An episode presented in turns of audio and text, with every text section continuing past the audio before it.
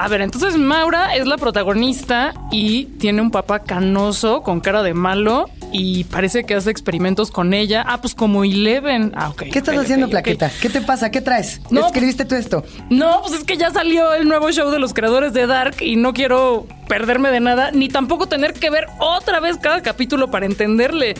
Porque seguramente hay referencias, significados ocultos en todo, ya sabes cómo son. Bueno, a ver, ¿en qué episodio te quedaste? No, no, llevo como dos minutos. Ah, ah, como dos minutos. Sí. Ah, perfecto. Ya con eso.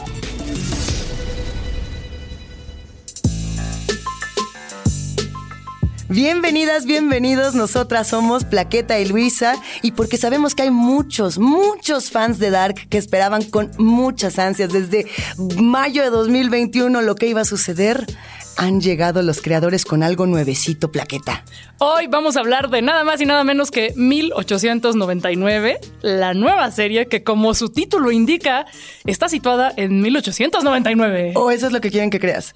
Yo insisto, y ya desde aquí ya empiezo a plantear mis teorías de la conspiración de que esta serie está ocurriendo en el futuro. Hay muchos elementos para indicarlo y además, desde mi punto de vista, es uno de los homenajes más chonchos a la ciencia ficción que hayamos visto en los últimos años.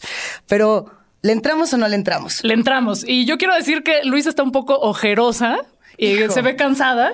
No No, he es por su, dormido. mu- no es por su mudanza, es por estar especulando, analizando con la teoría de la conspiración, Así con es. hilitos en la pared. Hilitos en la pared por doquier, ya no puedo más con estas fotografías, me estoy quedando pelona. Vamos a tener spoilers. Eso sí, hay que ir avisando, porque si no hay spoiler, no hay episodio. Sí. Esta serie desde el minuto uno ya es un spoiler, es muy difícil de digerir y de diseccionar. Mi única recomendación antes de que empecemos plaqueta es que quienes le van a entrar tengan tiempo. Se sienten, no apa- apaguen teléfono, apaguen cosas y disfruten. Exacto. Advertencia, no le van a entender, pero no pasa nada. Qué mala onda. No, pues nosotros no le entendimos, pero no se, no, no se trata de eso, se trata de entregarse al misterio. A ver, yo creo que tú lo entendiste más que yo. Pero vamos a intentar, antes de, de contarles todo lo que hay detrás de esta serie, vamos a intentar explicarles hasta dónde llega, es decir, de qué va. Comenzamos, querida Plaqueta, con un barco, un barco que está avanzando desde Europa hacia Nueva York, está partiendo, si no me equivoco, de Alemania hacia Nueva York. Ajá. El año es 1891. De Londres a Nueva York. De Londres a Nueva York. Ajá. Pero el chiste es que la Ya desde ahí, es que ¿cuántos idiomas hablan? ¿Ya de, de dónde salieron? Como primero empiezan como con cinco y luego van añadiéndose más. El chiste es que hay personas de toda Europa. Ajá. Lo que tienen en común, muchas de ellas, es que vienen huyendo de alguna situación tormentosa Eso. o de situaciones secretas que se van a ir revelando a lo largo de los episodios. Eso sí, Este barco va a la mitad de- del cupo necesario. Es decir, tenemos primera clase y tenemos tercera clase divididos. Una primera clase que además es una crítica social, me parece bien sabrosa de, de cómo se dividía Europa en ese momento, donde la primera clase tiene todos los lujos y la tercera está en un sótano eh, colmada de suciedad y de desigualdad. Como lo vimos en Titanic, pero más filoso. Pero filoso y bien hecho. Sí. Y ahí vamos a la mitad del camino y está en este barco, digamos, a, a michas, Ajá. cuando de pronto a la mitad del camino se encuentran a este otro barco, a Prometeo. Otro barco que resulta que llevaba desaparecido cuatro meses y dicen, ah, pues hay que a ver qué onda con este barco, vamos a ver si podemos rescatar a alguien. Y ahí ya se pone muy dark. Aquí comienzan las primeras teorías de la conspiración, ¿eh? Ya, ya va a salir. Yo no sé si recuerdas, querida Plaqueta, la película de Alien, el octavo pasajero. Ajá. Es exactamente el mismo planteamiento. Una nave espacial va a lo largo del espacio y en eso recibe un mensaje extraño de otra nave que no sabemos qué pasa, pero está pidiendo ayuda. Ese es el mismo mensaje que recibe Cerberus, que es la nave inicial, y decide cambiar su ruta. El capitán, que por cierto es... Es Capitán Jonas. Le vamos a llamar Capitán Jonas. A ver, yo quiero hacer un paréntesis muy importante aquí, y es Ajá. decir que el actor es el mismo que hace Jonas de la mediana edad en Dark, y yo quiero decir algo, Ajá. una referencia a Seinfeld. ¿No te parece que este es como la novia de Seinfeld que con cierta luz se veía súper guapa y con cierta luz se veía muy fea? Y aquí se ve feo o guapo. Depende de la luz. Yo, Hay lo, ciertas yo lo tomas veo en- guapo en todas. Hay ciertas tomas en las que, ¡ay! ¡Hola! no. Y en otras de, Ay, señor, no. Así, toda, toda esta estética de barco de vapor, suciedad y sudor, yo mira, es la que traigo hoy. Así que que se arme. Bueno, perdón por este paréntesis frívolo, continuemos. No es nada frívolo, porque es efectivamente la recuperación de la estética de Dark, es la, el hilito que nos sigue conectando con Dark. El capitán dice, nos vamos a frenar y vamos a ver qué pasó con Prometeo. Hasta ahí no sabemos bien a bien por qué decide cambiar la ruta, frenarse, pero lo que sí nos damos cuenta es de que al descender un, un segmento de la tripulación para ver qué pasó en este barco y quiénes quedan, de 1.432 personas que se tenían, ya nomás queda una. Y es un niño que está escondido además dentro de una suerte de gaveta con una madera, con una, con una tranca ahí para que no pueda escapar el chamaco. Muy limpio el niño, ¿eh? A diferencia de todos los demás El más limpio de toda la serie. Sí. Es el guapo. Prístino. Prístino. Ya para este momento ya conocimos a varios tripulantes de este barco de Cerberus, del barco inicial, que nos están planteando este pasado tormentoso que decías, Plaqueta. ¿Quiénes son? A ver, A vamos ver, entrando. Tenemos a la mera mera, a la protagonista que a mí me encanta, que es Frank- Franklin, que además es una médica en una época, 1899, en la que las mujeres no podían acceder fácilmente a una carrera, mucho menos a medicina y mucho menos ejercerla. Podían estudiarla, no ejercerla, ¿no? Exacto. Y pero, a ver, ahí te encargo que llegaras a estudiarla, ¿no? Estaba, era- eran, había muchas trabas. Y ella además estaba apasionada con la neurociencia, con desentrañar los misterios del cerebro. Por cierto, por cierto, por cierto, la primera escena, en la primera escena de la serie, se recita un poema de Emily Dickinson. Sabía que le ibas a saber, Plaqueta, te amo. No, lo googleé, no lo sabía, lo googleé. Bueno, San No, Google- se googleó, San Google se googleó. No. Ay, plaqueta es bien culta. No, no, no, se googleó. Esto se googleó y... ¿Se googleó? Se googleó. Ajá. Eh, y es, es un poema que, eh, que compara la profundidad de la mente con lo vasto del océano y del cielo. O sea, estos territorios que hasta la fecha han sido, están, permanecen inexplorados o nada más conocemos ahí nomás tantito. Entonces, bueno, eh, siempre estamos viendo las similitudes entre los misterios del cerebro humano y de las profundidades del océano. La, la misma doctora Mora dice una frase por ahí del tercer o cuarto episodio que a mí me parece que es la tesis de toda la serie, pero no lo sabremos hasta que no la vean completa.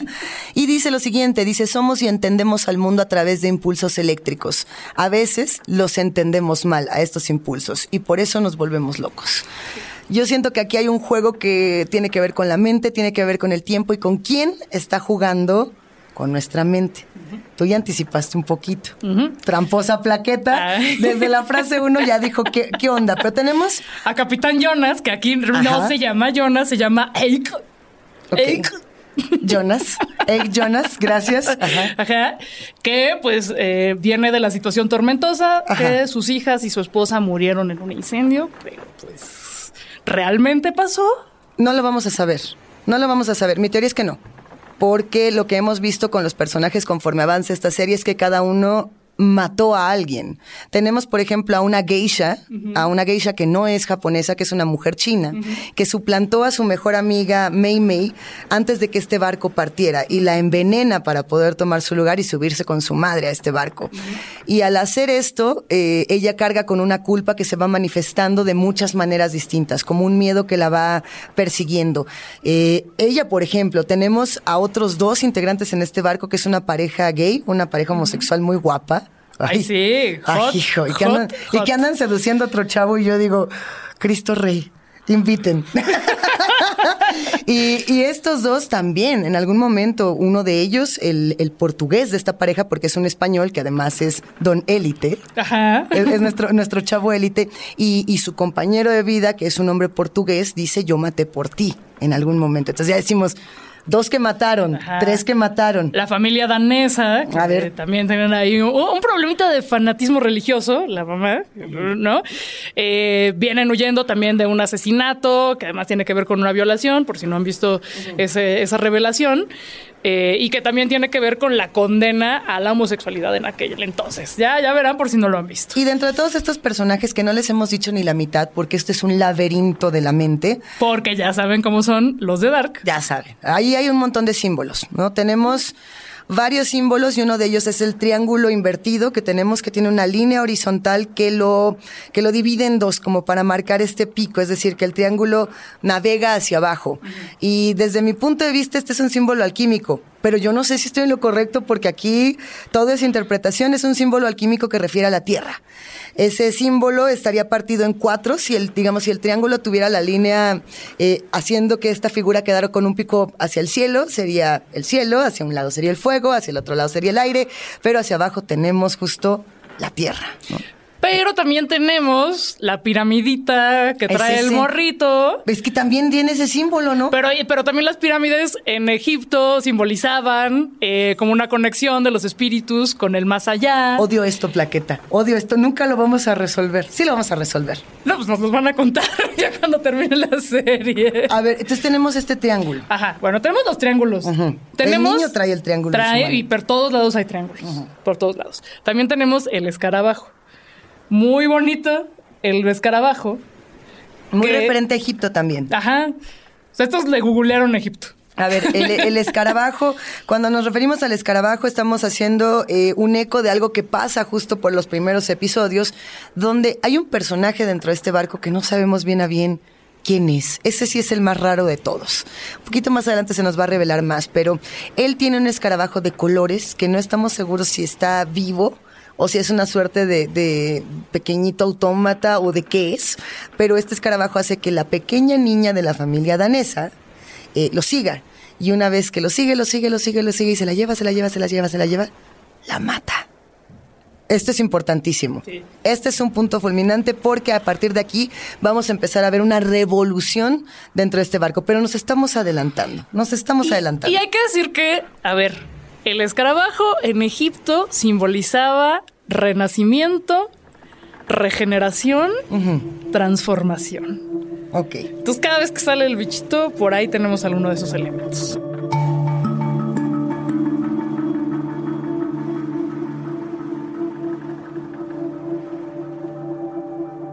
Entonces, lo que tenemos es un barco A, que es el barco Cerberus, un barco B, que es el Prometeo una tripulación confundida con la llegada de este joven. Además, cada una fragmentada a nivel íntimo con sus propios problemas.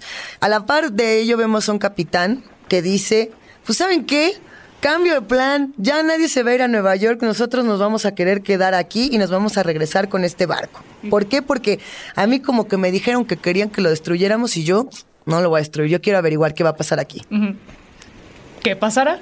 Es que, es que ahí empieza todo, todo el gran problema, porque la tripulación dice, nosotros somos 1600 y tú no tienes por qué decir como, ¿Y hay que, qué plan. Hay una rebelión. Y la rebelión empieza a partir de la muerte de esta joven. Ajá. Hay una rebelión, pero ¿a qué costo?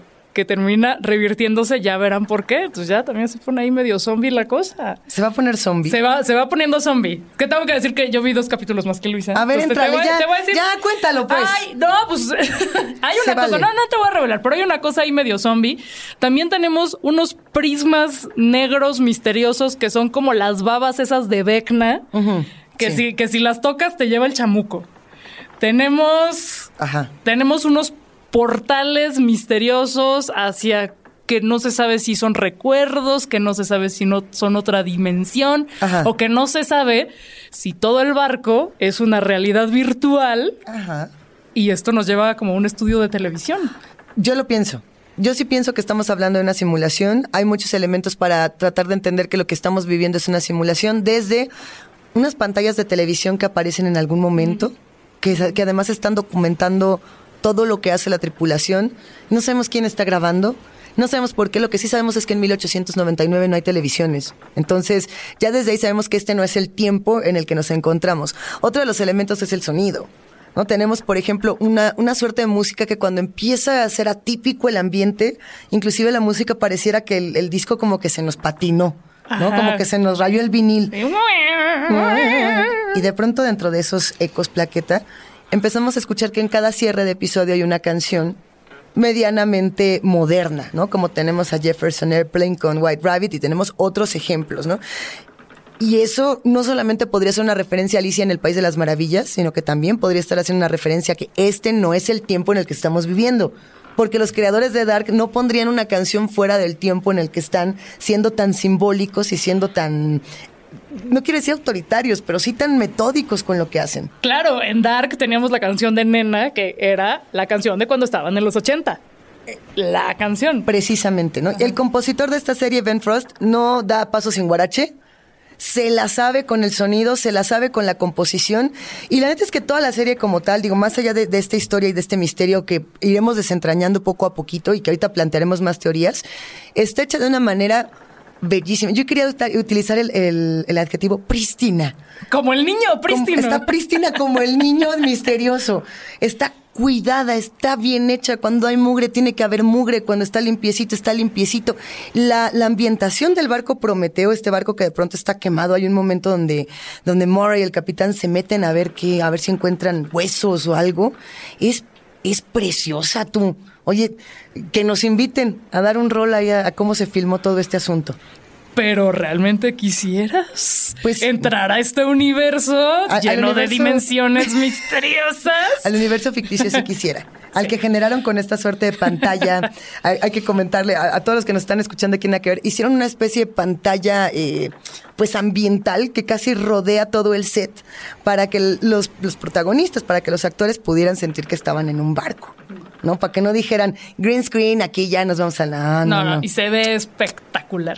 Para chuparse los dedos. Oye, ¿tú qué esperabas de, esta serie? Eh, y al final, ¿qué te. Nada. nada. Esperaba absolutamente todo. todo. A ver, el tráiler salió hace más de un año. Estábamos en un momento pandémico y cuando apareció fue como de. ¿Y ahora qué? O sea, a mí me derritió y sobre todo pensar en, en la propia historia de Dark trasladada a un universo distinto, a un universo de, entre comillas, de época. dije, no, hombre, ya valió, ya, y, creo que no decepciona en absoluto. Hay quienes ya están empezando a opinar que es una versión un poco más eh, sencilla para entender el universo Dark. Yo podría suscribir en que Dark era mucho más compleja en estos giros de, trama, pero eso no quiere decir que yo haya entendido absolutamente nada de lo que sucedió ni en Dark ni en esta, ¿eh? o sea, es, es mera interpretación y creo que eso también es lo delicioso. ¿Tú qué pensaste? Para Dark sí se necesitaba un mapita, para esta no necesariamente. Es Nada más hay que poner atención. ¿Crees? quizá volver a verla, pero también se, disfruta. Volver ¿Sí, crees que es un poco más eh, digerible? Yo creo que es, sí es menos compleja en cuanto al mapa de situaciones que van a ir dando la solución a este súper misterio. Eh, yo esperaba que, tuviera esta misma esencia de, Dark, de, estos misterios que te atrapan a la primera, pero el reto era no repetirse y me parece que no lo ha hecho. No, para que mantiene este equilibrio perfecto entre la misma onda dark y tenernos como, ¿qué está pasando? A, mí me parece que esta regresa un poco a los clásicos de la ciencia ficción, lo que decíamos, ¿no? Teníamos este planteamiento de Alien, del, octavo pasajero, como de pronto empezamos a tener guiños, ¿no? A ciertas películas o a ciertos libros. ¿Te acuerdas de la esfera? Es que se me hace que a ti no te tocó plaqueto, sí te tocó la esfera. No. No, ¿verdad? Ay, ya, sacando aquí el viejazo. La, la esfera Sphere era una película que, que, está basada en una novela de Michael Crichton y que se trataba de unos personajes que viajan al espacio y encuentran esta suerte de nave que les revela sus mayores temores. Que una vez que están dentro, esta nave los va a manipular, esta, esta esfera que encuentran los va a pues a consumir y sobre todo les va a mostrar aquello que más les asusta. Y, y dentro de una u otra manera siento que es un, un, planteamiento similar, eso que encontramos en lo desconocido, pero como nos estamos manteniendo en la Tierra, lo desconocido sería el mar y lo desconocido sería un barco. Yo lo pienso así. Y el cerebro humano. Entonces está, está esta teoría que tú traes de que todo está ocurriendo en el año 2000. 110. Me van a decir que no. ¿Tú crees que, porque hay un guiño al camarote 2110 y todo es un experimento. Sí.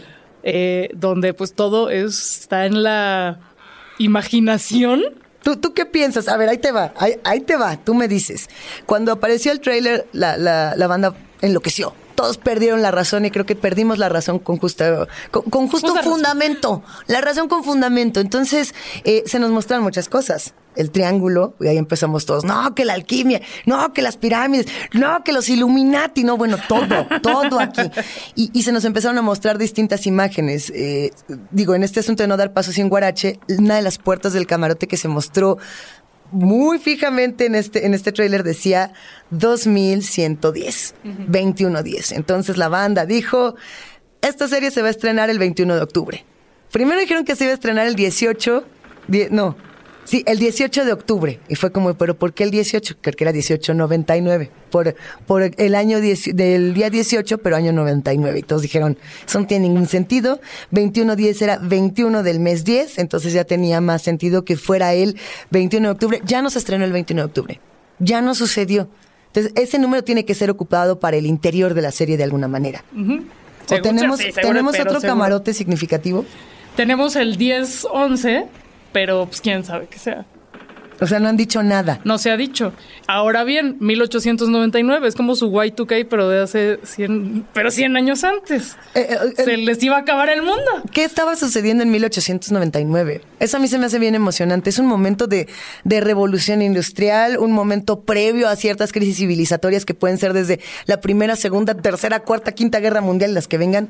No, no estamos este, llamando. No empieces, no, sí, no, no, estamos haciendo predicciones de esas aquí, aquí en 1899, pero pienso que los años son muy relevantes, pienso que algo va a tener que decirnos esta serie y sobre todo me emociona muchísimo que empecemos a ver cada vez series más plurales, más diversas, más eh, atrevidas en Netflix que digan todos los idiomas, todas las voces, toda la banda, todo lo que puede entrar, toda la ciencia ficción y sin miedo.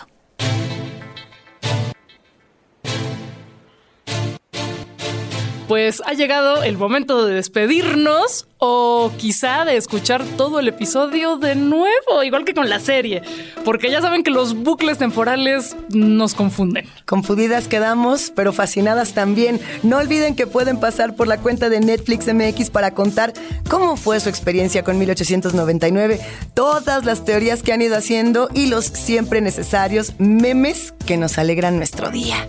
Y tampoco olviden que pueden disfrutar de todos nuestros episodios gratis en Spotify y otras apps todas las veces que quieran. Nosotras somos Plaqueta, Cerberus y Luisa Prometeo y este fue un nuevo episodio de Nada que Ver, un podcast de Netflix producido por el equipazo de Posta Dark. Gracias por escucharnos.